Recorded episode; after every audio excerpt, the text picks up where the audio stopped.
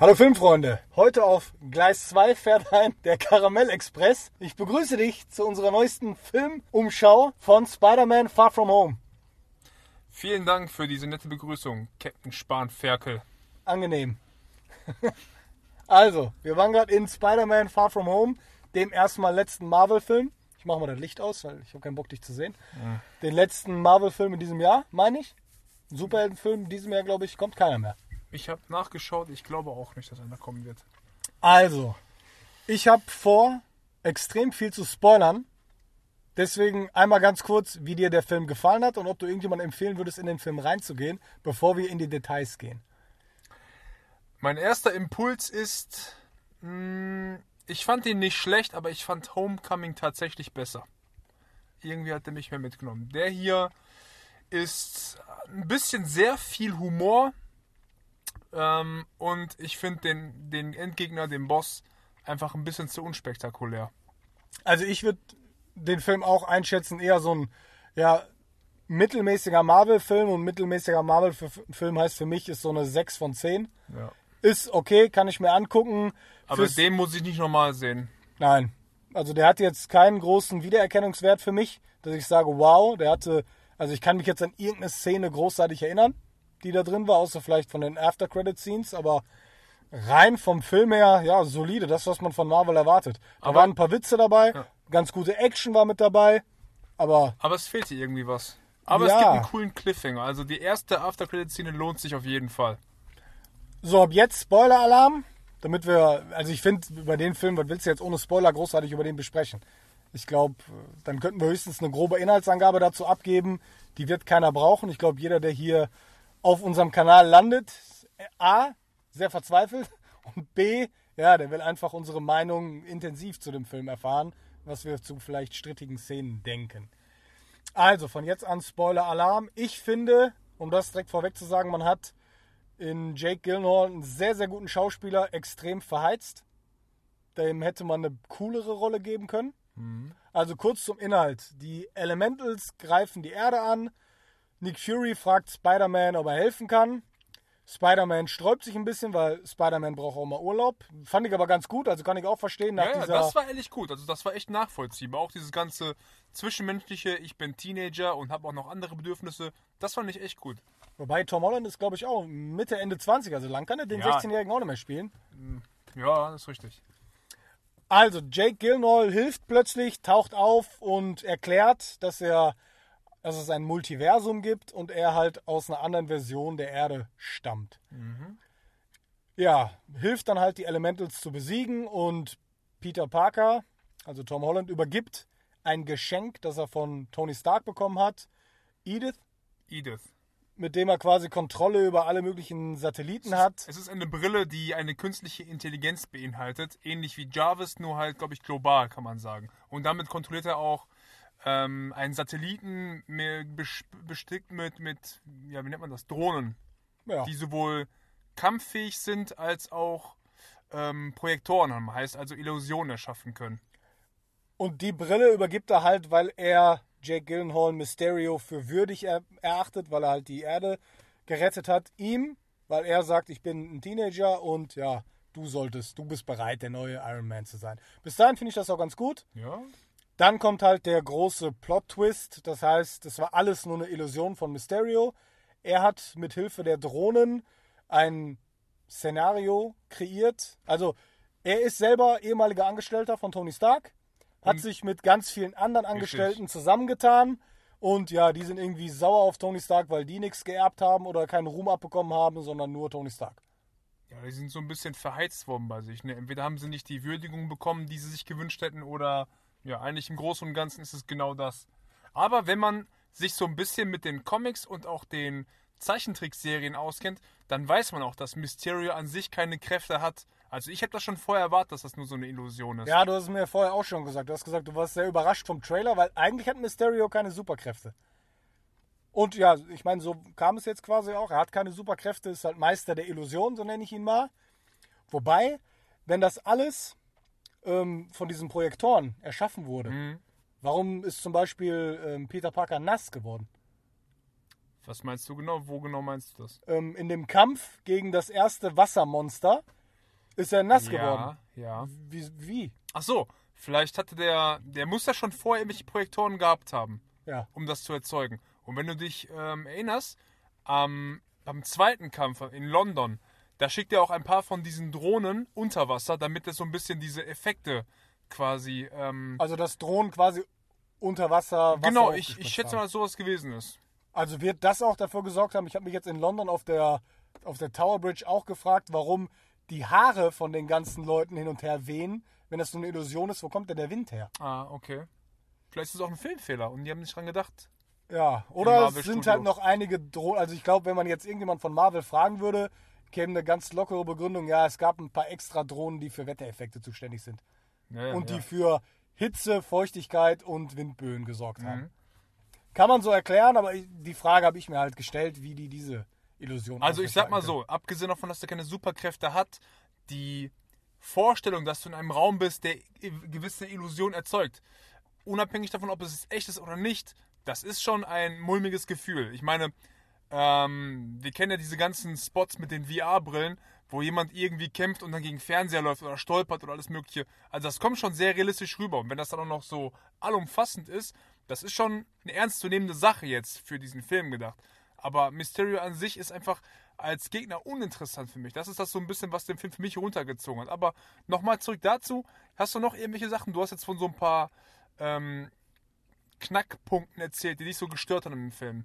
Was, was gab es da noch? Okay, also, Nee, also richtig gestört hat mich jetzt nichts. Ich fand auch den Bösewicht halt so ein bisschen zu, zu schwach. Aber gut, ähm, die haben quasi diese Multiversumstheorie, die ja vorher schon einige Fans, äh, die sich äh, ja, den Mund drüber zerrissen haben, dass das kommt und welche Auswirkungen das haben kann. Die Ja. haben die quasi erwähnt, aber auch gleichzeitig wieder Wind aus den Segeln genommen. Also Ja. es wurde für mich auch gut erklärt, was jetzt nach dem Endgame passiert ist. Also es spielt acht Monate später und das wurde als Blip bezeichnet. Also alle waren weg, kamen dann nach fünf Jahren wieder. Alle, die fünf Jahre auf der Erde verbracht haben, sind ganz normal gealtert. Diejenigen, die ja Die weg Blips waren, nicht.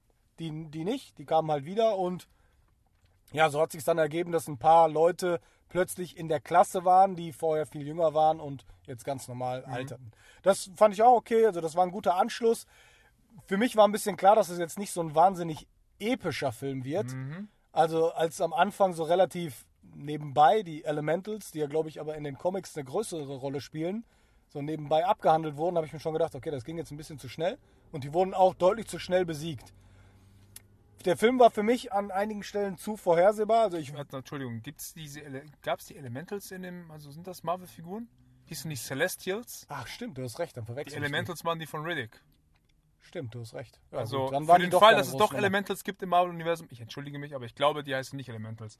Falls es die gibt, ich nehme deine Entschuldigung nicht an. Eine ne ganz andere Sache, die mich gestört hat eigentlich, dieser, also Jake Gyllenhaal, Mysterio macht das eigentlich nur aus dem Grund, weil er nicht den nötigen Respekt bekommen hat und er quasi ähm, eine Art, wie soll ich das sagen, so eine Legende schaffen will. Einer, der, er versucht ein Szenario zu erschaffen, das einem Avenger-Level würdig ist. Da frage ich mich, was macht er denn, wenn die wirklichen Avengers kommen würden, theoretisch?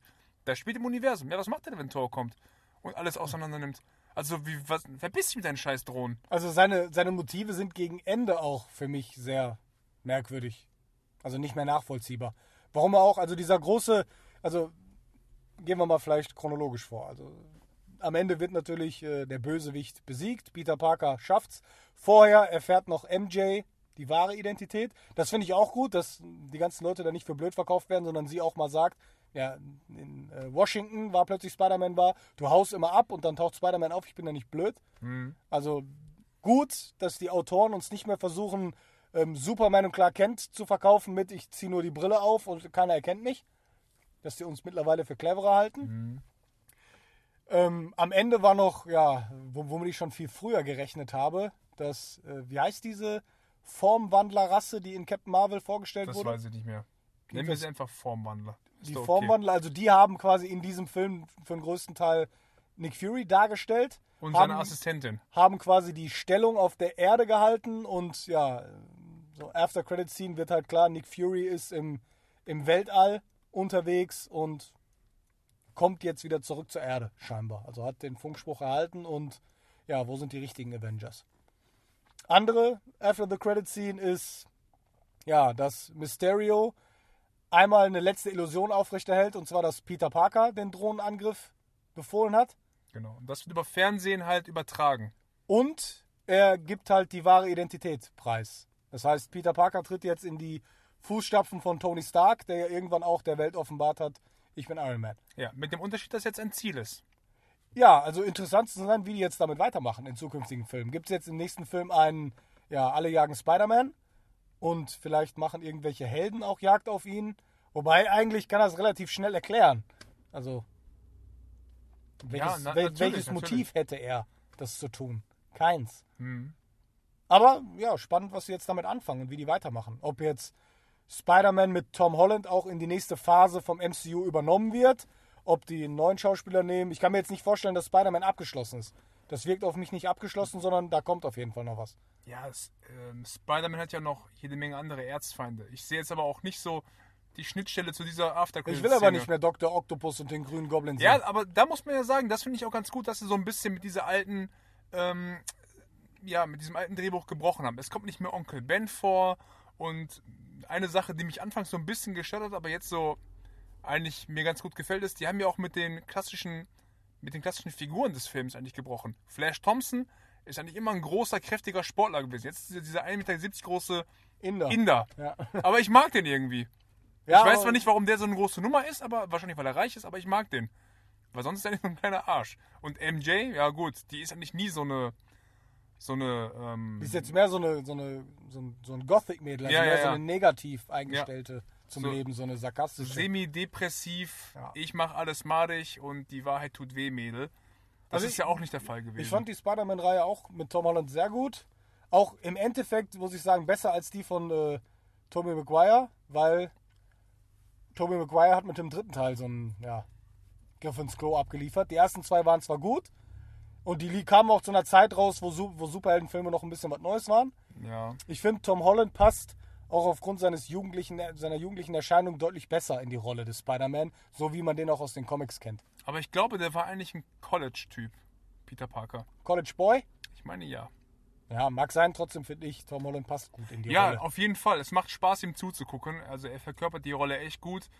Ähm, danach finde ich auch schon wirklich dummerweise Andrew Garfield am besten. Der hieß so, ne? Der Ja. den zweiten gemacht hat. Den fand ich auch ganz gut in der Rolle.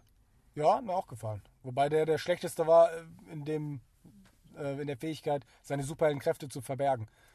Oh ja, dieser Die- Monsterdank. Hat die genau, der hat die relativ häufig eingesetzt. War das nicht auch mit dem, mit dem Football, gegen, den gegen das Tor wirft Ja. und das Tor verbiegt sich? Das sollte jemandem auffallen. Aber gut, jetzt ist sowieso die Katze aus dem Sack. Jeder weiß es, wer Spider-Man ist. Ich finde interessant, was sie jetzt als nächstes damit anfangen werden. Ja, wir haben quasi am Anfang schon gesagt, den Film kann man sich angucken. Der, hat, der ist jetzt für mich nicht viel im Gedächtnis geblieben, außer diesen After-the-Credit-Scenes. Hm, Das mit Jake Gyllenhaal habe ich, um ehrlich zu sein, ich will mir jetzt nicht irgendwie auf die Schulter klopfen, aber ich finde, man hat das relativ schnell fünf Meilen gegen den Wind gerochen, dass der noch irgendwas anderes vorhat. Dass er nicht einfach nur dieser Mysterio, ich bin der nette Kerl, ich helfe euch ist, sondern dass der irgendwas noch vorhat. Liegt mit Sicherheit auch an Jake Gyllenhaal. Er ist also ein Schauspieler, den sehe ich sehr gerne. Und er hat es für mich schon so gespielt, man hat erkannt, dass er nur den guten Typen spielt. Sondern dass er eigentlich noch was äh, ja, anderes im Petto Eine hat. Sache hätte ich, mir noch, hätte ich mir noch gewünscht in dem Film, und zwar, dass die erklären, was mit den äh, Steinen passiert ist. Also ich schätze mal, dass den Zeitstein, den hat Dr. Strange wieder genommen. Ach so, ja. die der, anderen Steine, was ist mit dem passiert? Der Verbleib, mit dem haben die die nicht zurückgebracht in die anderen Dimensionen? Die Steine? Ja. Doch, die haben die doch alle in die jeweilige Zeitlinie Richtig, das war die. Bedingung, absolut richtig. Das heißt, in dieser, Existiert sie gar nicht mehr. das, doch, die existieren, die sind ja nur auf Atome ähm, runtergebrochen. Ach so, Das heißt, okay. sie sind da, aber für keinen mehr nutzbar.